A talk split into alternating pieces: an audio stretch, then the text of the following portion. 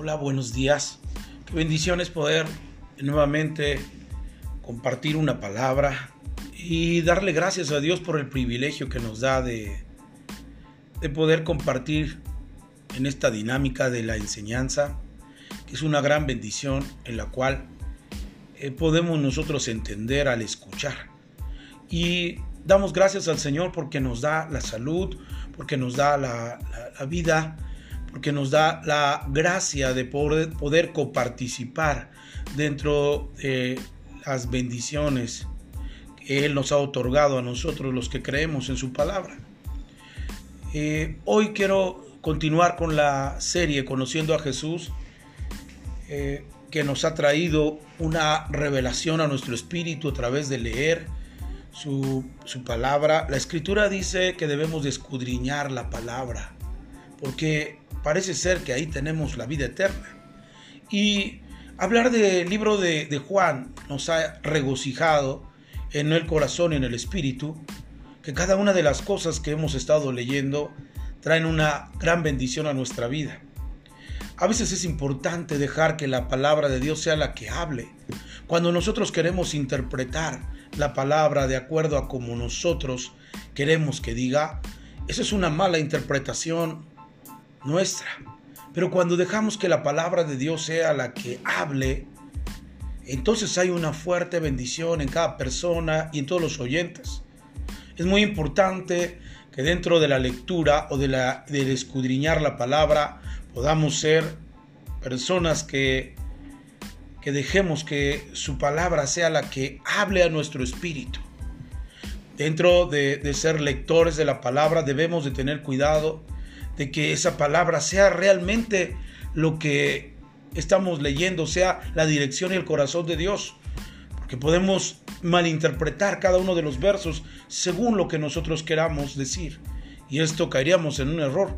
Por eso es que eh, leer San Juan nos da la claridad de que cada uno de los pasajes o algunos versículos que hemos leído son tan fáciles de entender bajo una perspectiva correcta, un corazón sensible, una mente eh, eh, restaurada por el Señor Jesús de acuerdo a su voluntad.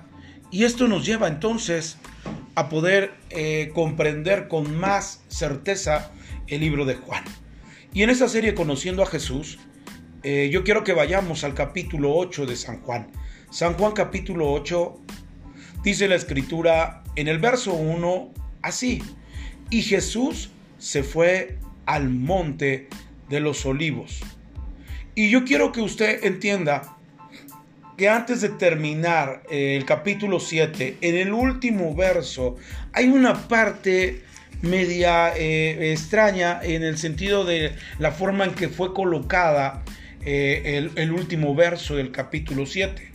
Por ejemplo, si usted va a su Biblia, usted va a encontrar que en, el, en los últimos el último verso del capítulo 7, usted va a encontrar como título La mujer adúltera antes de que comience el capítulo 8.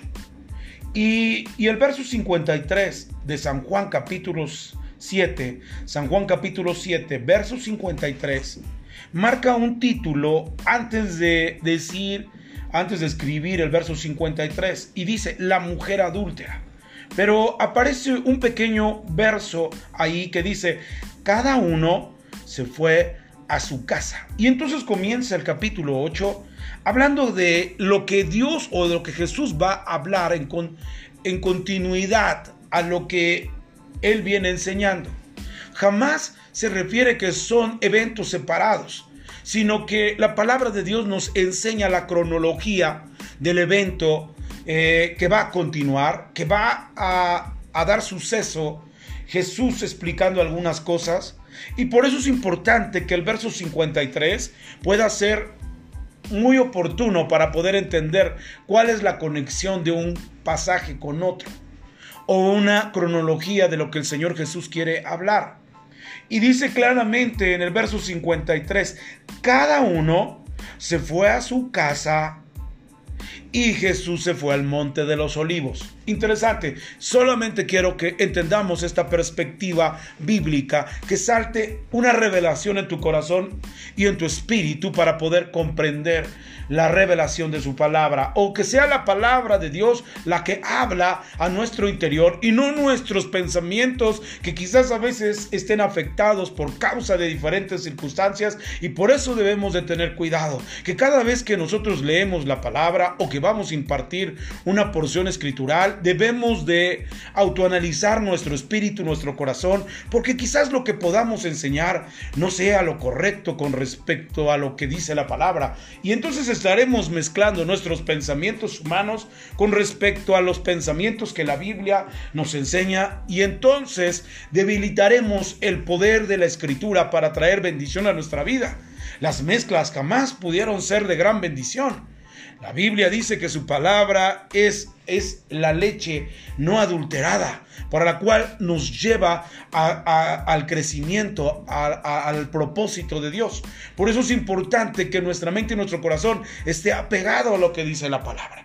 Y ahora dice claramente aquí eh, mientras cada uno se fue a su casa después de tener una, una, una, plática con los fariseos y los escribas, dice que finalmente todos se van a su casa y Jesús se fue al monte de los olivos. Así comienza San Juan capítulo 8, verso 1. Y esto me lleva a pensar, me lleva a meditar que el Señor Jesús no tenía casa. La escritura dice que todos se fueron a su casa. Verso 53. Cada uno se fue a su casa. Y Jesús se fue al monte de los olivos. Interesante, a veces pensar en la vida del Señor Jesús es solamente querer tomar cuando nosotros somos ventajosos de, la palabra en el sentido incorrecto, solamente tomamos lo que nos conviene, lo que no nos conviene lo, lo desechamos. La realidad es que el Señor Jesús es, tan claro. Mientras Él está eh, platicando con los escribas y fariseos y hay un debate ahí, dice la escritura que todo se calma y cada quien se va a su casa, pero el Señor Jesús se fue al monte de los olivos. Y esto me lleva a pensar que la vida del Señor Jesús fue tan estratégica, tan dinámica, que Él deseaba y anhelaba cumplir con el favor de Dios en su vida. Dios lo envió a esta tierra y eso es lo que no debemos de olvidar. Realmente el libro de Juan habla sobre una mentalidad de un enviado, y, a veces no tenemos que perder es de vista esa parte. Porque el día que perdemos de vista lo que Dios diseñó para el Señor Jesús, entonces tú y yo no podremos entender la escritura desde la perspectiva correcta. La escritura dice que el Señor Jesús en una ocasión dijo cuando un joven le, habló y le dijo, yo quiero seguirte. Y él le dijo, eh, las zorras tienen nido eh, pero el Hijo del Hombre no tiene dónde recostar su cabeza. Se estaba refiriendo que él no tenía un lugar eh, específico, sino que el deseo y el anhelo de Jesús era siempre compartir la palabra de Dios. Y yo entiendo claramente que el Señor Jesús tenía una particularidad muy presente en su mente, que era querer hacer la voluntad de Dios. Y esto me lleva a pensar que entonces Jesús siempre estuvo en su mente y en su corazón hacer la voluntad de Dios. Y a veces nosotros nos preocupamos más por lo nuestro. La Biblia dice que si alguno quiere seguir en pos de Él, niéguese a sí mismo, tome su cruz y sígame. A veces tenemos un evangelio de comodidad en el cual solamente hablamos para lo que nos conviene a nosotros con respecto a las cosas que nuestra mente nos llama a tener y obtener. Sin embargo, el Señor Jesús, cuando hablamos en esta serie conociendo a Jesús, vemos a un Jesús que no va a casa, que va a un lugar que es el monte, y en ese monte él disfrutaba la presencia de Dios. La Biblia claramente nos habla que los montes tienen un simbolismo para el judío, sí, la presencia de Dios, pero también tiene que ver con algunas cosas importantes que nosotros debemos de comprender y es precisamente el poder tener la habilidad de discernir lo que Dios quiere. Y algo muy importante, mucha gente pregunta, ¿cuál es la voluntad de Dios? La Biblia en San Juan claramente dice, esta es la voluntad de Dios, que me conozcáis porque esto es muy importante. La voluntad de Dios es que a través del Señor Jesús la gente pudiera ser salva y conocer a Dios. El conducto del Señor Jesús para darnos salvación en esta tierra conecta a Dios para que tú y yo podamos comprender el amor de Dios en nuestra vida. Y esa es la voluntad de Dios, clara y perfecta. Muchos de nosotros dicen, pensamos dentro de nuestro propio corazón, es que la voluntad de Dios es que yo me, haga, rico. La voluntad de Dios es que no me falte nada. Es, esa es tu voluntad. Pero la voluntad de Dios es que se cumpla el sentido de que la gente pueda, pueda apreciar que Dios los ama. Y el mayor amor es que Dios envió a su Hijo al mundo para que fuéramos salvos por Él. Eso se concluye la voluntad de Dios. Y claramente lo dice en San Juan capítulo 4, cuando Jesús está platicando a la samaritana y le empieza a hablar en un tiempo en que los discípulos se van a conseguir comida y él se queda en un pozo, entonces él está hablando a una samaritana del poder de la vida eterna, de la palabra del Señor Jesús cuando le dice, el agua que yo te dé, de ella no tendrás sed jamás. Y la escritura nos dice que cuando llegan los discípulos, le dicen claramente en el verso 31, San Juan capítulo 4, verso 31, entre tanto los discípulos le rogaban diciendo, rabí, come. Y el verso 32 dice, y él les dijo, yo tengo una comida que comer que vosotros no sabéis. Y verso 33 de San Juan capítulo 4, verso 33 dice, entonces los discípulos decían unos a otros, ¿le habrá traído a alguien de comer? Y el verso 34 Jesús les dijo, y mire cómo es, Jesús habla directamente, jamás se esconde, ni, ni, jamás quiere que la gente adivine lo que Él está pensando. Él es tan, tan, tan transparente, tan, tan lineal en el sentido de, de compartir algo que quiere que los demás entiendan. Y mire el verso 34, Jesús les dijo, mi comida es que haga la voluntad del que me envió. Mire, esa es la voluntad de Dios. La voluntad de Dios es enviar a su Hijo para que Él pudiera hablarle a una samaritana y también a todo el mundo de que Él era el Salvador, de que Él era el agua de vida eterna. Y mire por favor lo que dice, mi comida es que haga la voluntad que me envió y que acabe su obra. Por eso es que el Señor Jesús estaba tan distante de las cosas que Él pudiera tener como posición en esta tierra de manera material, sino que Él estaba, su mente y su espíritu, tratando de entender lo que Dios quería que alcanzara que Dios eh, pusiera esa intención en su corazón como lo había desarrollado y él quería aprovechar el tiempo. Y esto es muy importante. Muchos de nosotros aprovechamos el tiempo para ganar dinero, aprovechamos el tiempo para hacer cosas que son personales para nosotros, pero a veces olvidamos lo que el Señor Jesús nos dijo. Él quería terminar la obra que Dios lo envió. Yo no sé, pero a veces quiero pensar que muchos de nosotros creemos que tenemos la vida comprada y que mañana, pasado y todos los días que, que, se anteceden, digamos nosotros que vamos a tener vida. La realidad es que a veces nuestra vida está en las manos de Dios y Él dice cuándo terminar y cuándo no. Lo que trato de decir es que deberíamos de ser apremiantes con la oportunidad que Dios nos da de compartir nuestra vida de compartir nuestra vida a voluntad de Dios. Y cuando hablamos de compartir nuestra vida a voluntad de Dios, es que nos preocupemos por la obra perfecta que Dios hace conforme a su voluntad. Y conforme a su voluntad es que nosotros podamos ser claves, podamos ser precisos conforme a la palabra de la, de, la evangelización o de la forma en la que Dios nos envió para hablarle a la gente de Cristo. Pero aquí es muy importante que si no hay un funcionamiento correcto, tampoco habrá frutos. Nosotros podremos evangelizar y podremos hablar miles de cosas, pero si realmente no tenemos una dirección correcta en nuestro corazón y en nuestro espíritu, solamente estaremos inflando palabras que dice la Biblia, pero no entenderlas. Y el Señor Jesús sabía cuando Él tenía que aportar algo y a quién tenía que decírselo. Y esto nos enseña que la voluntad de Dios se expresa claramente conforme al entendimiento de su palabra y fluir en ella. Por eso es que hay, hay personas que no tienen resultados conforme a lo que hacen porque no han entendido lo que dice su palabra. Primeramente entender cuál es la voluntad de Dios y saber la voluntad de Dios, entonces nuestro corazón se completa. Es como un rompecabezas que cuando pones la última pieza, entonces puedes disfrutar de lo que has armado.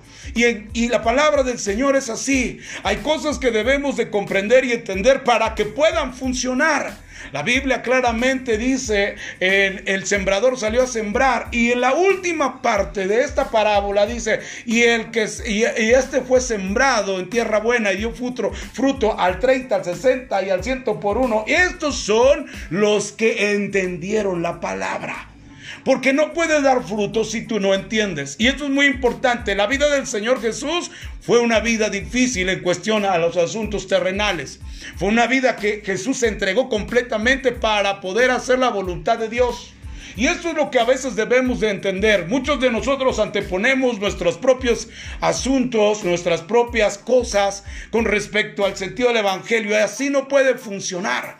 Funciona cuando nosotros entendemos aquella parte que dice la escritura, que dijo Jesús y si alguno quiere seguir en pos de mí, niéguese a sí mismo, tome su cruz y sígame. Dios no te llama a la comodidad. Jesús no tenía casa, se fue a orar al monte de los olivos y en ese monte Dios empieza a hablar otra vez porque tiene una tendencia de trabajar nuevamente por cumplir la obra de Dios. Y eso es lo que dice San Juan capítulo 4, verso 34. Dice claramente, Jesús le dijo, mi comida es que haga la voluntad que me envió y que acabe su obra.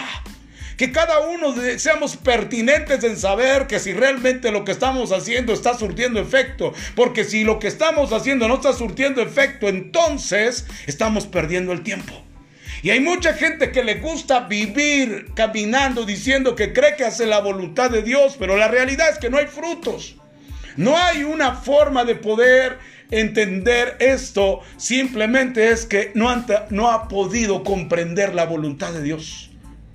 Y ahí es donde muchos de nosotros no podemos, no podemos acertar porque queremos una comodidad, un bienestar para nosotros, para nuestra familia, y a veces anteponemos como un obstáculo eso para que Dios se glorifique y use nuestras vidas. Yo no estoy diciendo que tu familia no sea importante o que la mía no sea importante, lo que estoy tratando de decir es que Dios nos llamó con un propósito de hacer y cumplir su voluntad.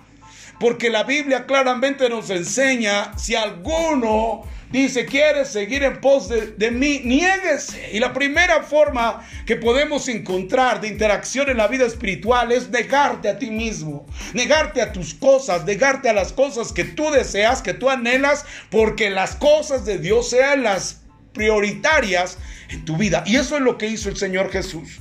Claramente lo dice. Y mira el verso 35 de San Juan capítulo 4, verso 35. Dice, ¿no decís vosotros, aún falta cuatro meses para que llegue la ciega? Dice, he aquí, he aquí digo, alzad vuestros ojos y mirad los campos, porque ya están blancos para la ciega y el que ciega recibe salario y recoge fruto para vida eterna, para que el que siembra goce juntamente con el que ciega. Esto es un equipo. Dios envía gente, alcanza personas, pero tanto el que siembra como el que ciega son parte de un equipo. Y esto a veces no lo podemos entender claramente y creemos que solamente cegar es parte de lo que Dios nos llamó. Y eso no es así. Dios nos ha llamado para sembrar y para cegar. Y eso es un principio que cada uno de ellos integra un trabajo. Sembrar integra un trabajo, eh, cosechar integra un trabajo, pero es un trabajo en equipo. Y la escritura nos dice claramente en el verso 37 de San Juan capítulo 4, porque en esto es verdadero el dicho, uno es el que siembra y otro es el que ciega, mas yo os he enviado a cegar lo que vosotros no labrasteis otros labraron y vosotros habéis entrado en sus labores. Es interesante, a veces Dios tiene que enviar personas para sembrar y otros cosechar, pero es un equipo. Y mire por favor, con esto quiero, quiero centrar en su mente que la capacidad de lo que Dios quiere meter en nuestra mente y en nuestro corazón es que la vida en Cristo no es una vida de comodidad sino que es una vida en la cual debemos acelerar nuestro paso, porque nuestra vida es corta y no sabemos cuándo tendremos que darle cuentas a Dios de esta vida que hemos nosotros tenido y, y saber realmente con Dios qué es lo que cuentas le entregaremos a Él. Realmente Dios puede decirte, di este tiempo, pero ¿qué hiciste con tu vida? Y tú puedes decir, Señor, hice riquezas, hice dinero, hice muchas cosas, hice un palacio, pero la realidad es que Dios no te va, no te va a, a entender con esa perspectiva humana de querer tener cosas terrenales en esta vida y no es que sea mala, pero que tu mente siempre nunca se distorsione la voluntad de Dios. Y la voluntad de Dios en el verso 39 se refiere, mire por favor, y muchos de los samaritanos de aquella ciudad creyeron en él por la palabra de la mujer, que daba testimonio eh, diciendo, me dijo todo lo que él ha hecho. O sea, Dios, Jesús lanzó una palabra profética sobre esta mujer y le dijo, hay una situación así contigo emocional, que has tenido varios maridos, pero, pero el que tienes tampoco es tu marido. Y entonces dice en el verso 40, que esto les había impactado a ellos. Pero en el verso 40 dice, estos vinieron los samaritanos a él y le rogaba que se quedase con ellos y se quedó allí dos días. Y mire verso 41, y creyeron mucho más por la palabra de Él. Eso es muy interesante porque el testimonio de cada uno de nosotros puede ser poderoso porque Dios te sanó de una enfermedad, porque Dios te liberó de un accidente, porque Dios hizo grandes cosas contigo en todo el tiempo y te cuidó. Y es poderoso ese testimonio, pero ningún testimonio puede ser más poderoso que su palabra. Y dice claramente que ellos creyeron mucho más en el verso 41 más por la palabra de Él que por un testimonio. Y yo lo que quiero decirte es que los testimonios son poderosos y nos gozamos y nos alegramos, pero la Biblia dice claramente, el cielo y la tierra pasarán, mas mis palabras no pasarán. Sécase la hierba, marchítese la flor, pero la palabra del Dios nuestro permanece para siempre. Lo que trato de decir es que el testimonio de la palabra trae una fuerte unción sobre tu vida para cambio. Nuestro testimonio puede ser poderoso, pero la palabra de Dios es mucho más poderoso. Mire el verso 42 del capítulo 4 de San Juan, y decían a la mujer, ya no creemos solamente por tu dicho, porque nosotros mismos hemos oído y sabemos que verdaderamente este es el Salvador del mundo, el Cristo. ¡Wow! Mire por favor y entienda, esa era la voluntad de Dios, acercarse al pozo, hablarle a una mujer samaritana, que los judíos y los samaritanos no se llevaban. Sin embargo, Jesús tiene una, una, una misión de ser enviado, cumplir la voluntad de Dios. Y cumplir la voluntad de Dios es acercarse en el pozo, hablarle a una mujer, después a una ciudad, y esa ciudad no solamente se convierta por un testimonio, sino se convierta por la palabra de Dios. Y cuando hablamos en hechos, vemos que la palabra de Dios escuchada por las personas y entendida, entonces el pueblo se multiplicaba. Y en el primer mensaje que habla en Hechos capítulo 2, se convierten tres mil personas a Cristo. Y ese es uno de los puntos. La iglesia debe de tener un funcionamiento de crecimiento, porque si no está creciendo, entonces hay un espíritu de enfermedad en ella que debe de ser sanado a través de su palabra. Por eso es importante que nosotros podamos contemplar, conociendo a Jesús, Dios nos permea sobre el sentido de que no nos acomodemos, que no seamos comodinos con respecto a lo que aparece circunstancialmente en nuestra vida, sino que podamos dar la segunda milla aún de lo que estamos haciendo. Porque entonces miraremos hacer la voluntad de Dios porque Dios nos ha enviado. Y esta palabra es para cada uno de aquellos que están escuchando este mensaje. Dios quiere bendecirte y ayudarte pero nunca te olvides que Dios te envió con un propósito y ese propósito es hacer la voluntad de Dios. Y Jesús estaba siempre apremiante en querer hacer la voluntad de Dios. Quiero hacer una oración. Señor, gracias te doy por esta hermosa mañana, por el fluir de tu espíritu, por la gracia tuya, que podamos cumplir con esa labor, que la gente pueda venir a los pies de Cristo y sigamos esforzándonos, aun aunque haya circunstancias difíciles o que la gente pueda tener una perspectiva diferente de lo que nosotros hacemos y crítica, Padre, lo más importante es que hagamos tu voluntad.